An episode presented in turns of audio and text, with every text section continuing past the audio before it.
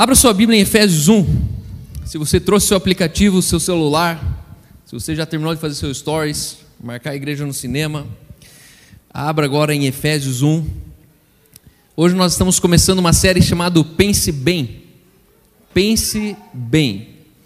Alguns meses atrás, Deus colocou no meu coração um desejo, e esse desejo era de criar um curso para ensinar as pessoas a pensarem. E parece meio redundante, né? Não, mas todo mundo já pensa. Só que esse é o problema, que todo mundo já pensa e tem aprendido a pensar. Então cada um pensa de um jeito. Alguém um dia disse que existe um raciocínio linear lógico e existem outras pessoas que são exceção social que têm um raciocínio cognitivo imaginativo. Aleluia, ó, glória a Deus. Barulhos de crianças são músicas para nós, pessoal. Pior do que isso, só o ar-condicionado, brincadeira. Por isso que ele está desligado. Mas não se incomode, não perca seu foco, é normal, você vai escutar um barulhinho ou outro. Mas alguém disse que existe a lógica linear do raciocínio, então as pessoas elas pensam numa lógica linear, e existe um outro pensamento que é imaginativo cognitivo. E aí eu pensei, cara, eu precisava ensinar as pessoas a pensar. Porque na verdade todo mundo pensa, e esse é o grande problema. Muito pensamento que você pensa, você não deveria ter pensado. Todo adultério é um pensamento que alguém acreditou e não deveria ter pensado nisso. Todo furto é um pensamento que alguém deveria não ter pensado nisso. Toda corrupção política deveria ser um pensamento que alguém teve que não deveria existir esse pensamento. E o tópico hoje que eu quero falar com vocês, nessa primeira mensagem, é por que pensamos o que pensamos e onde aprendemos a pensar como pensamos. Por que pensamos como pensamos? É interessante que você sempre vai lembrar de uma pessoa baseado no que ela pensa, então você já tem ela na tua cabeça lá definidinha. Ah, ele é barraqueiro. Nossa, ela é fofoqueira. Nossa, ele é arrogante. Nossa, ele é se acha. Nossa, ela é insuportável. Por quê? Porque você está se referindo aos pensamentos que ela tem. Então você já é previsível. Ela vai chegar e você já sabe qual vai ser a conversa, você já sabe qual vai ser a crítica, você já sabe qual, qual vai ser a. E aí a gente começa a evitar as pessoas. E aí a minha pergunta é: aonde você aprendeu a pensar como você pensa hoje? Aonde? Ou melhor, alguém já te ensinou a pensar? Porque as pessoas ensinam a gente a fazer devocional, ensinam a gente a meditar, existe, exi, ensinam a gente a fazer mindfulness, mas, mas meditar não é pensar. Meditar é o contrário, é você conseguir não pensar. Mindfulness é a tua capacidade de você esvaziar o seu pensamento. Agora minha pergunta é: como você pensa? Quem te ensinou isso? Quem foi o teu padrão? A questão de hoje é que atrás de um entendimento existe guardado uma nova realidade. Você consegue imaginar isso comigo? Pense comigo isso. Atrás de um entendimento, atrás de um entendimento está guardado uma nova experiência. Então você está a um entendimento de uma nova experiência. Logo, a experiência que você não viveu é o entendimento que você ainda não teve. Aí você fala, nossa, calma, isso aí é muito profundo.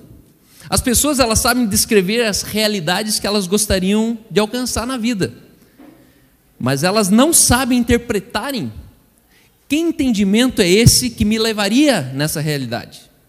Então você já consegue se imaginar tendo um bom casamento, você consegue se imaginar tendo um, um, filho educado, você consegue se imaginar. Eu consigo imaginar meus filhos, assim, cada um com três filhos, uma família bem estruturada, um morando lá em Miami, outro morando em Florianópolis, outro morando ali em São Paulo, outro morando. E eu falando assim, filho, é o seguinte, o que você vai fazer final de semana? Ô pai, final de semana eu vou estar em casa, então já prepara o meu quarto que eu e tua mãe estão chegando aí. E eu vou passar um final de semana de princesa lá, vou comer de graça, vou dormir de graça, vou. E os netinhos tudo lavando a louça. Ó, oh, pega lá pro vô. Cadê? Vô gosta de mal passado. E não fui eu que paguei aquele churrasco, mas eu estou pagando ele hoje. Hoje esse churrasco já está já entrando na continha do Taylor que estava aqui. tudo que vai volta. vai ter que voltar tudo isso aí.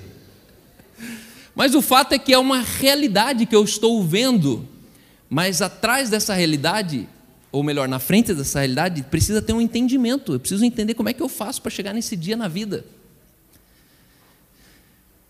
O valor fundamental dessa noite, dessa primeira mensagem sobre pense bem. Aliás, quem brincou aqui com pense bem na vida? Alguém brincou com pense bem? Da Tectoy? Se você brincou com pense bem é porque você é velho pra caramba. O pense bem era coisa de rico. No final dos anos 80, meados de anos 90. Tá explicado. Ah, então. Então, mas a gente era missionário e já tinha um pense bem lá em casa, mano. Viu? Todo missionário sempre termina bem. Aí o meu irmão mais velho ganhou um Pense Bem. E eu lembro da caixa, ele puxando da caixa assim. E o Pense Bem foi um dos primeiros aparelhos que, que, que veio antes do computador. E era uma inteligência artificial, porque você fazia quiz, respondia perguntas, e tudo ali, nossa, pense bem. Aí ele conversava com você, dois vezes quatro é. Daí tinha a opção, tu, tu, tu, oito. Daí ia ficando mais difícil e tal. E aí, alguns meses atrás, eu correndo lá na República Tcheca, e aí o Espírito Santo falou: você tem que fazer um curso de ensinar as pessoas a pensar. E eu pensei, mas como é que faz para ensinar a pensar? E hoje desse curso, quero, na verdade, estender isso uma série de mensagens na Igreja do Cinema chamado Pense Bem. Vamos aprender a pensar bem. Efésios 1, 18, se você abriu aí, a gente pode ler o seguinte: Efésios 1, 18 a 20. Oro também para que os olhos do coração de vocês sejam iluminados, a fim de que vocês conheçam a esperança para a qual ele os chamou as riquezas da gloriosa herança dele nos santos e a incomparável grandeza do seu poder para conosco, os que cremos, para conosco, os que cremos. Isso aqui não é para quem não crê. Conforme a atuação da sua poderosa força, esse poder Deus exerceu em Cristo, ressuscitando dos mortos e fazendo-o assentar à sua direita nas regiões celestiais o valor fundamental dessa noite, para você levar para casa assim um resumo, o que, que o Cal quis dizer nessa noite? Sintetizando o que eu quero dizer, é que o sucesso não mora no que você pensa, mas o sucesso mora em como você pensa. Fator determinante no sucesso não é o que você pensa, mas é como você pensa. Como, como que você pensa? As pessoas hoje elas estão na rede social, aí elas encontram um cara que está bombando, e aí eles correm lá no curso dele e ele fica ensinando o que ele pensa. Ó, eu penso isso, eu penso aquilo, eu penso isso, eu penso aquilo.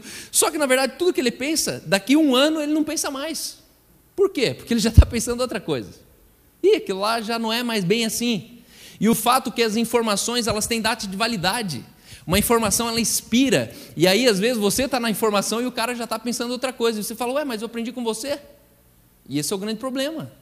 Pois é, você aprendeu comigo, mas eu já tô, já tô em outra. É comprovado hoje que quando você passa do terceiro para o quarto ano de faculdade, o primeiro ano que você estudou já está desatualizado. Sabia disso? A, a informação ela está tão tem tanta descoberta acontecendo, tem tanta nova teoria surgindo, tem tantos caminhos sendo descobertos, que tudo aquilo que era, hum, não é bem assim mais. Mas como? Eu estudei isso na faculdade. Pois é, esse é o problema. Então, o foco aqui hoje é eu começar a mexer na tua estrutura mental, onde você vai focar em mudar como você pensa, porque se você mudar como você pensa, a partir daí pode pensar o que quiser, sempre vai ser um pensamento alinhado, vai ser um pensamento redimido. Então, se você pensa hoje, pensa amanhã, pensa ano que vem, você tem certeza da efetividade que você pensou bem. Por que você pensou bem? Porque como você pensa está ajustado. Então, como você pensa, significa que se eu ajustar o como eu penso, eu vou pensar bem sobre dinheiro, eu vou pensar bem sobre filhos, eu vou pensar. Você mexe na matriz da tua existência. Porque aí não tem mais um pensamento que você pensa assim, puxa, eu sou muito bom em dinheiro, mas em família eu sou um burro. Não. Se você tem, ajustou o mecanismo de pensamento, todo pensamento que passa por ali, ele, ele redime. Os nossos pensamentos, eles têm origem nos olhos do nosso coração. Você sabia que você tem quatro olhos? Quem usa óculos tem seis. Mas você aprendeu que você tem quatro olhos quando você usava óculos. Mas Paulo ele está falando, eu oro também para que os olhos do coração de vocês. O teu coração tem olhos. E Paulo ele falou, eu oro para que aquele coração, o olho daquele coração seja iluminado, seja ativado, seja esclarecido, que ele comece a funcionar, os olhos do coração de vocês comecem a funcionar. E esse é o grande mistério meu e teu hoje, que existem dois tipos de pessoas: pessoas que se orientam pelo que enxergam, eu estou enxergando essa garrafa, mas quando eu fecho os meus olhos, agora eu estou vendo a garrafa que eu tenho lá em casa. Eu tenho outra garrafa lá em casa. Ela é branca. Ela é de um litro e meio. Essa aqui de 980 ml. Então, quando eu abro os olhos, eu enxergo essa garrafa. Quando eu fecho os olhos, eu consigo ver a garrafa lá de casa. Faz um teste comigo, fecha teus olhos. Fechou? Fecha. Agora imagine que eu estou indo com você lá na minha garagem de casa, peguei três limões na geladeira, te chamei para perto, lá na minha churrasqueira. Agora estou pegando limão, cortei o limão. Quando eu cortei esse limão, escorreu o caldinho do limão. Aí eu exprimi ele num copo, e agora eu te dei no copo, e agora você tomou o copo. Está sentindo na boca? Aí eu pergunto aqui, ó, quantos de vocês salivaram? Alguém salivou? Como que você salivou? Se você não viu limão? Como que eu consegui gerar em você uma resposta de uma coisa que você não enxergou? Por quê? Porque você viu sem enxergar. Essa é a diferença entre ver e enxergar. Nem tudo que você enxerga é o que você viu, nem tudo que você viu alguém enxergou. E essa diferença de dois seres humanos no mesmo lugar. Os dois estão vendo tudo, estão enxergando a mesma coisa, só que um, além de enxergar, ele vê. Esse culto aqui, para mim, não é um culto onde você vem num quadrado ver alguém. É um culto, é uma máquina do tempo que você entra. Em vez de você olhar o teu passado, você consegue ver o teu futuro. A palavra que Deus me deu para esse lugar aqui, para essa garagem, para esse lugar aqui esquisito, é que aqui é uma máquina do tempo, as pessoas vão pisar aqui e enxergar o futuro. Vão ver o futuro, não enxergar, vão ver. Por isso que eu chego aqui, eu tenho mais vontade de fazer o culto inteiro de olho fechado do que aberto. Que aberto não tem muita coisa para olhar. Já olhei tudo, já vi. Só quando eu fecho meus olhos, começo a cantar aquelas músicas, eu começo a transcender. Transcender. Essa é, é a força do seu pensamento. Esses olhos foram abertos para enxergar aquilo que nunca fomos criados para ver. Sabia disso? Paulo falou: Eu oro para que os olhos do coração de vocês sejam iluminados. E agora, vem comigo. Esses olhos do coração, eles foram abertos para nós enxergar aquilo que nós nunca fomos criados para ver. Veja Gênesis 3, 6 a 7. Gênesis 3, 6 a 7. O texto diz assim: Vendo a mulher que a árvore era boa para se comer, agradável aos seus, a mulher viu ou enxergou o fruto? Ela viu, ela enxergou, desculpa. Vendo, ela enxergou. Ela enxergou um fruto agradável aos seus olhos, e a árvore desejada para dar entendimento tomou-lhe do fruto e comeu, e deu também ao marido, e ele comeu. Ponto. Abriram-se então os olhos de ambos. Ué, mas eles estavam comendo de olho fechado? Se eles viram o fruto, e aí eles comem o fruto, e a Bíblia diz: então os olhos deles se abriram e perceberam que estavam nus, cozeram folhas de figueiras e fizeram cintas para si. Percebe que o pecado ele faz você abrir o olho? E a perfeição da tua criação, você foi criado para fechar esse olho? O olho que o meu e o teu olho que era para ser fechado, o pecado abriu. A grande chave para discernirmos com pensamentos redimidos não é abrirmos os nossos olhos para enxergar mas é nós fecharmos os nossos olhos para ver. A grande chave para nós discernirmos a vida com pensamentos redimidos, com pensamentos que não existem, que você não leu no livro, que você não aprendeu na faculdade, pensamentos que são só teus. A grande chave para você discernir bem com pensamentos do céu é você fechar os olhos para ver e não abrir os olhos para tentar enxergar nada. Os nossos olhos, os nossos olhos, o olho que você usa determina o pensamento que você tem. Eu estou falando de quatro olhos. O olho que você usa vai determinar a voz que você escuta. Como assim, Cal? Quer dizer que se eu abrir os meus olhos naquilo que eu enxergo, eu escuto uma voz. Se eu fechar meus olhos naquilo que eu vejo, eu escuto outra voz? Bingo, é isso. Olha que o texto ele segue. Eu li Gênesis 3, 6 e 7. Agora vamos ler o 9 ao 11, o mesmo capítulo de Gênesis 3. E chamou o Senhor Deus ao homem e lhe perguntou: Adão, onde estás?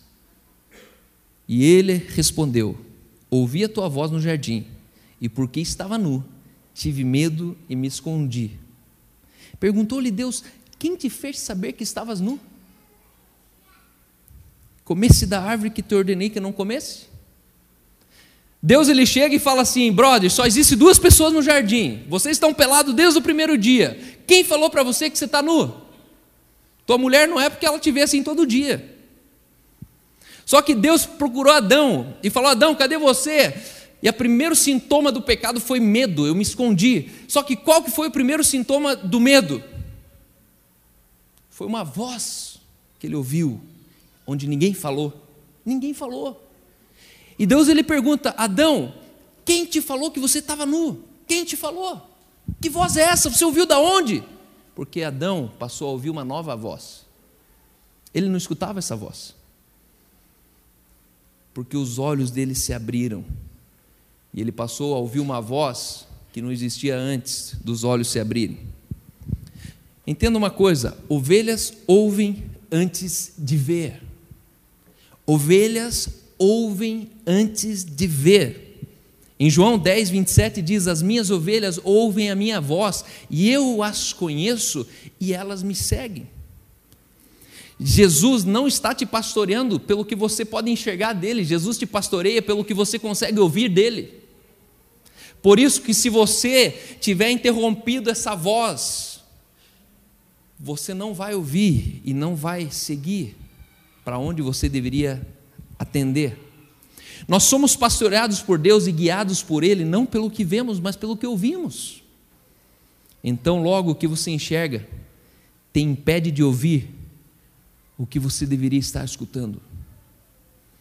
Se Ele é o bom pastor e as ovelhas ouvem a sua voz, cada vez que você não escutou a tua voz é porque você se orientou pelo que você vê. Quanto mais eu vejo, menos eu escuto. Já percebeu que funciona assim no celular? Você está aqui conversando comigo, tranquilo, de repente você tchuc, acende o celular. Dá cinco minutos, você olha para mim e fala: ah, Desculpa, desculpa, o que, que você falou mesmo? Ué, mas eu, eu continuei te falando aqui, cinco minutos você me deixou falando, fazendo de conta, hã, hã, hã. né? Aquele miguezinho que você dá para quem está, né? Você está assim, tipo, oh, tomara que ele pare de falar um pouco, porque eu preciso postar aqui. E aí você fica aqui, uhum, uhum. Aí quando você termina, daí você volta, o que você falou mesmo? Desculpa. Por quê? Porque para onde você olha, afeta da onde você ouve. Crer é ouvir, e ouvir é para ovelhas. As minhas ovelhas ouvem. João 10, 26 diz: mas vós não credes, porque não sois minhas ovelhas. Quem não é ovelha, não crê. Quem não crê, não ouve. Porque nós só podemos crer ouvindo. Aquilo que você não ouviu, você não crê. A alma vivente, Adão falou, é, Paulo falou, o primeiro Adão ele é alma vivente. E o último Adão, ele é aquele que crê, é espírito vivificante.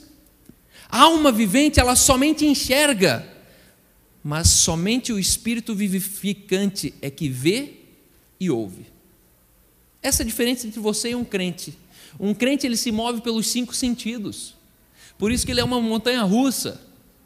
Por isso que ele se assusta com o corona.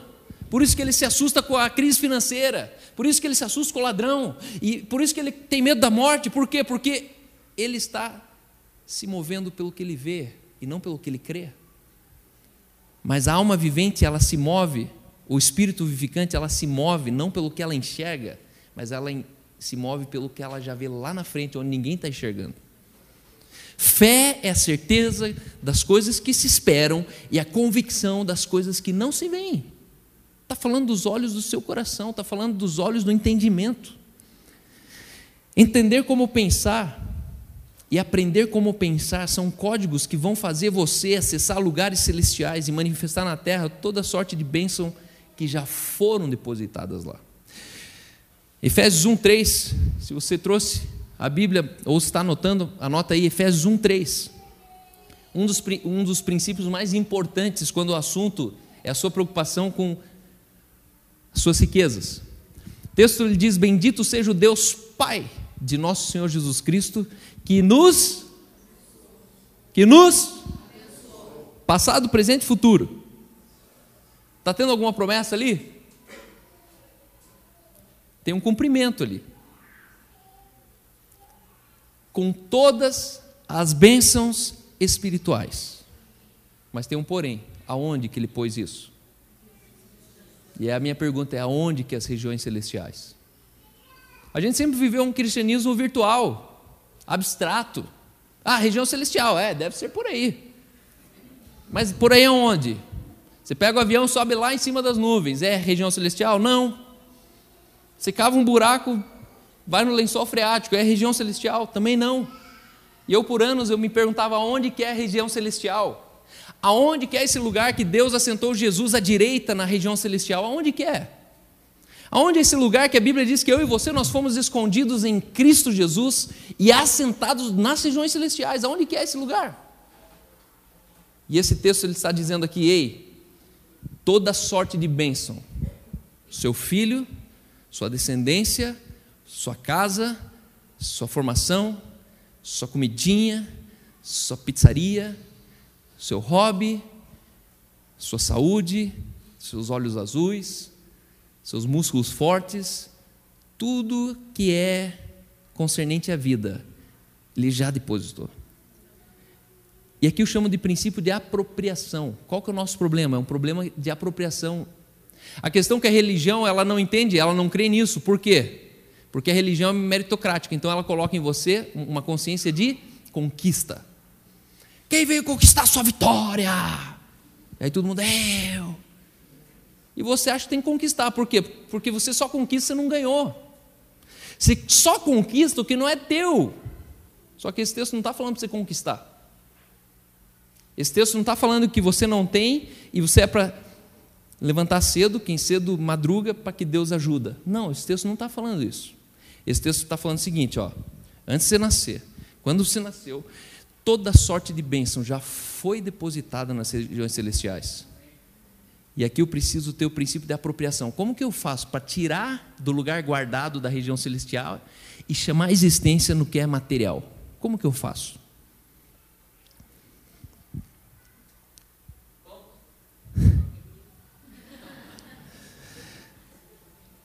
Entenda uma coisa: nossa aptidão para o reino de Deus nunca vai vir da nossa capacidade, dos dons dos talentos ou do desempenho que você pode ter. Nunca vai vir. Eu vou repetir: a nossa aptidão para o reino de Deus nunca vai vir do teu dom, do teu talento, da tua capacidade, do teu desempenho. Mas vai vir sempre baseado para a direção em que nós estamos olhando.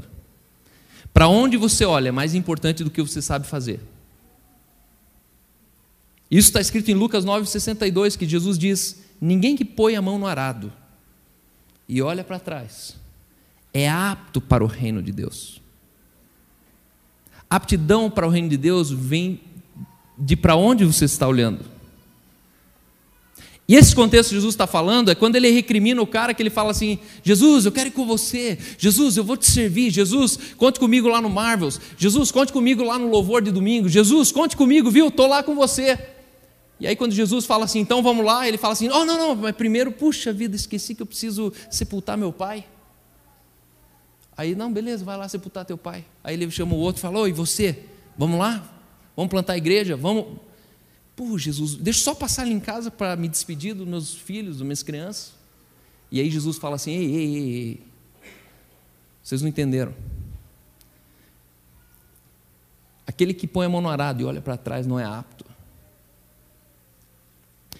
Olhar para trás fala de você inverter as suas prioridades daquilo que você devia estar focando na vida. E você de repente começa a focar outras coisas. E Jesus ele está recriminando coisas muito substanciais que é sepultar um ente querido, que é você ir para casa politicamente correto e falar beijinho na testa da sua esposa, dos seus filhos, falar, oh, papai já volta. E Jesus ele se enche, Jesus fala, brother, não, vocês não estão entendendo? Na hora que eu preciso de vocês, vocês pulam fora. Na hora que o reino de Deus precisa de vocês, vocês olham para trás. Vocês estão ocupados com outras coisas. Para onde você olha, revela o que você vai enxergar. Para ver, é necessário parar de olhar. Não olhe para a direção errada na sua vida. Jesus aqui estava se referindo claramente a prioridades. Não olhe para o lado errado. Não foque naquilo que ainda não é tempo de você ficar focado. E a conclusão que eu quero chegar nessa noite é que a voz que você escuta vai determinar o pensamento que você tem. E eu te pergunto: que voz é essa que você está ouvindo? E agora eu vou responder a pergunta do Bruno. Os lugares celestiais em Cristo Jesus são os nossos pensamentos. Você foi assentado nos pensamentos. Aonde você está assentado? Nos pensamentos. Como assim, Cal? Isso aí é muito místico, isso aí é muito quântico. Isso aí é quântico, é místico. Por quê? Porque o pensamento é o único lugar que você transcende de uma dimensão visível para uma invisível. É o único lugar. Tudo que nós fazemos cantando aqui, a gente faz pensando, a gente não faz só cantando. Quem faz só cantando é religioso. A gente faz pensando. Aonde que alguém nasce de novo? No pensamento. Aonde que alguém nasce para as realidades de uma nova criação que é colocado dentro de um novo reino, no, no reino celestial, no pensamento. E aqui isso é tão poderoso, por quê? Porque enquanto o seu pensamento estiver vindo dos olhos que enxergam, você vai se orientar por pensamentos terrenos. Existem duas origens de pensamento. Uma que eu enxerguei nela uma coisa e o pensamento veio de fora para dentro, porque eu enxerguei. Então é um pensamento que o estímulo vem de fora para dentro. Então eu pensei uma coisa estimulado. E o outro pensamento é quando eu fecho os olhos, eu não enxergo nada, não enxergo ninguém, e de repente vem um pensamento de dentro para fora. E aí você fala, e aí a pessoa olha e fala: de onde você tirou isso? Tirei isso dos lugares celestiais. E hoje eu quero te desafiar. Assim como os olhos de Adão e Eva se abriram, assim é possível eu e você ter os olhos fechados hoje. Onde você, com os olhos do seu coração, você não enxerga mais a maldade, você não enxerga mais a corrupção, você não enxerga mais a inveja do, do, vizinho, você não enxerga mais a pornografia ou a sensualidade da irmã sentada. Não, você não enxerga. Por quê? Porque se os seus olhos forem bons, todo o seu corpo será bom.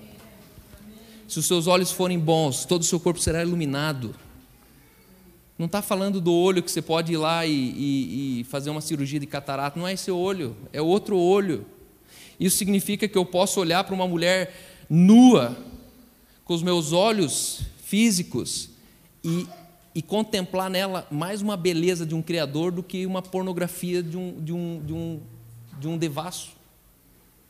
A Bíblia diz que para os puros todas as coisas são puras, mas para os impuros tudo é impuro, visto que somente o seu coração estão corrompidos. Então, corrupção não é o que você enxerga, corrupção é quem está enxergando. Alguém impuro enxerga numa prostituta uma santa. Alguém impuro enxerga numa freira uma prostituta. Por quê? Porque não é o objeto que está sendo olhado, é o ser que está olhando. E eu creio que os nossos pensamentos, Deus come, precisa começar a colocar uns pensamentos mais celestiais dentro de nós. A gente faz coisas muito óbvias para pensamentos serem chamados tão celestiais.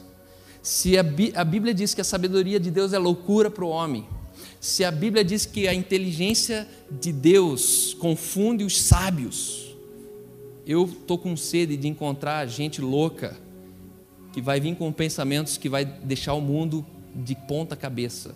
E as pessoas vão começar a falar: não, mas quem que ele pensa que é? O que, que ele está fazendo? Da onde você tirou isso? E você vai falar: da onde eu tirei isso? Dos lugares celestiais. A gente precisa começar a entrar nesse campo de tornar prático chamar a existência aquilo que não existe como se já fosse. Chamar a existência, e isso é a partir do pensamento. O teu pensamento ele é tão santo quanto sua oração. O teu pensamento ele é tão santo quanto a, a sua visão. Teu pensamento ele é tão santo quanto a sua ação. Só que questão que ninguém enxerga o seu pensamento. Por isso você acha que ele pode ser um pouquinho mais obscurecido. Se a gente pudesse enxergar o nível de, de sujeira e lixo que são os nossos pensamentos, a gente pensaria só a metade deles. Teria vergonha de pensar eles. Só que eu estou dizendo para você hoje, esse pensamento não é seu. Se você nasceu de novo, alguém jogou ele dentro de você. Se ele entrou em você, é porque os olhos teus estavam abertos e hoje a gente vai fechar os olhos. E a minha oração é: Deus, os olhos que foram abertos em Adão precisam ser fechados hoje e que a gente passe a ver com a mente, que a gente passe a ter os olhos, esse olho que é para enxergar dos, dos nossos corações iluminados, e que você comece a ter pensamentos que até a tua esposa vai olhar e rir de você, como acontece lá em casa. Até a tua filha vai falar: pai, você é muito louco. Só que um dia ela vai crescer e falar assim: eu aprendi a ser louca com meu pai porque meu pai sempre acreditou num pensamento que não era dele, mas quando ele colocou em ação, alguém foi abençoado. Quando ele colocou em ação, um país foi mudado. Quando ele colocou em ação, fez todo sentido depois que ele colheu o fruto daquilo. No campo dos pensamentos estão contidos realidades ainda não criadas. No campo dos pensamentos nascemos para uma nova vida.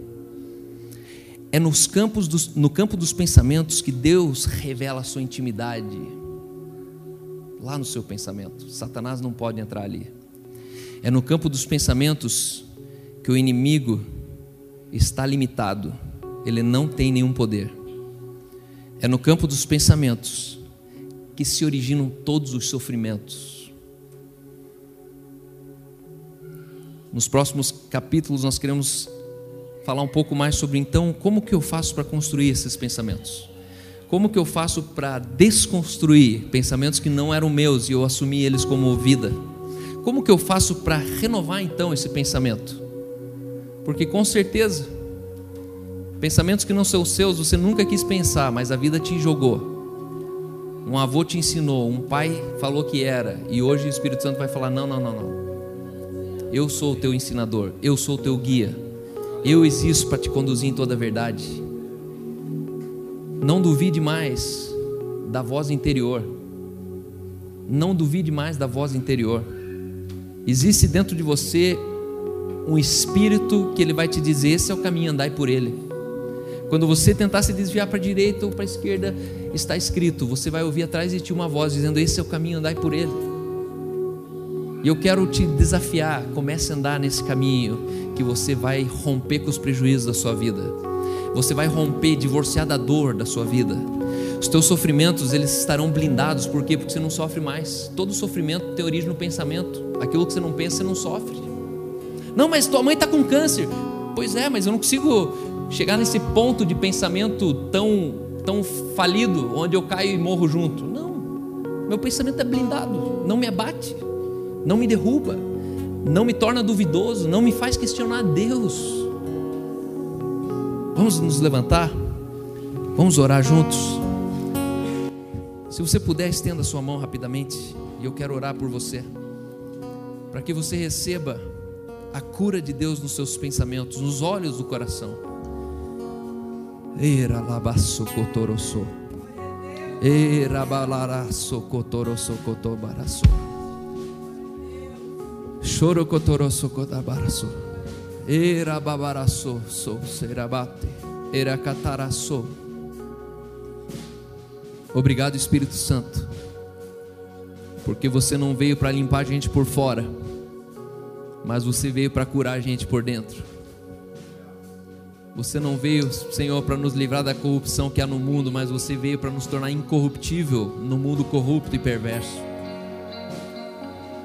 Pai, nessa noite, baseado na autoridade da tua palavra, eu entro dentro do coração que ainda está com os olhos abertos para o mal. E eu declaro: olhos para o mal, fechem agora. Nós renunciamos todo envolvimento com as trevas, todo flerte com o pecado. Nós retrocedemos, Senhor, de toda maldade e de toda miséria. Pai, eu vejo, Senhor, fluxos de miséria sendo interrompidos nas, nas gerações aqui representadas. Obrigado, Senhor, porque quando ouvimos a voz do bom pastor, nós não precisamos mais enxergar nada, nós vamos nos mover por aquele que disse. E Pai, eu oro, Senhor, para que nessa noite o Senhor coloque dentro de nós novos pensamentos que homem nenhum nesse mundo ainda pensou. Pai, nós temos a mente de Cristo, agora nos faz crer que os pensamentos que estão nessa mente também são de Cristo. Se existe alguém aqui que duvida, duvida dos seus pensamentos, hoje eu estou dizendo: pense bem. Você pensa bem. Acredite nos pensamentos que são dos lugares celestiais. Pensamentos que são paradoxais, contraditórios, pensamentos que vão te levar a uma aparente perda, pensamentos que vão te levar a ser taxado como idiotas. Mas se ele disse, creia naquele que disse Há um espírito dentro de você que te conduz em toda a verdade. E nós não queremos nada menos do que a verdade. Deus, nós não recebemos nada menos do que a plenitude da verdade. Eu profetizo verdade nos matrimônios. Eu profetizo, Senhor, verdade no coração de pais com filhos.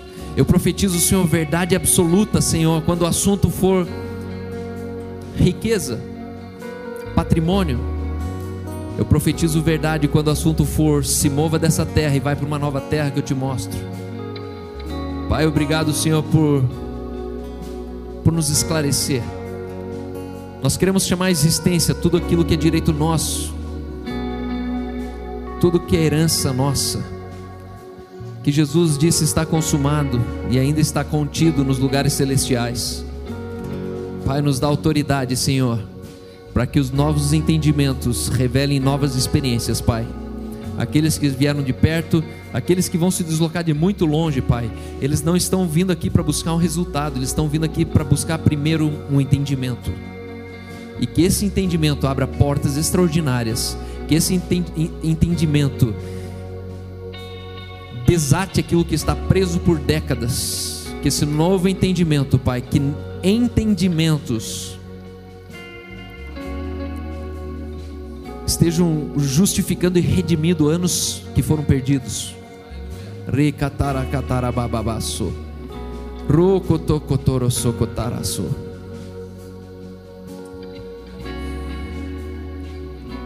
Vedes como ouves. Abra os olhos dos nossos corações, Deus, e fecha os olhos da nossa razão daquilo que supõe o mal. O amor é paciente, é benigno. O amor não arde em ciúmes, não se ufana, não se ensoberbece, não se conduz inconvenientemente, não se ressente do mal, não se alegra com a injustiça e não se ressente do mal. O amor não se porta inconvenientemente, mas antes o amor tudo sofre, o amor tudo crê o amor tudo espera e tudo suporta. Eu profetizo que a voz do amor é a voz que você vai ouvir, uma voz que não duvida, uma voz que não cogita, uma voz que não maquina aquilo que você nunca foi criado para pensar em nome de Jesus. Amém, amém e obrigado. Aleluia, Jesus. Glória a Deus.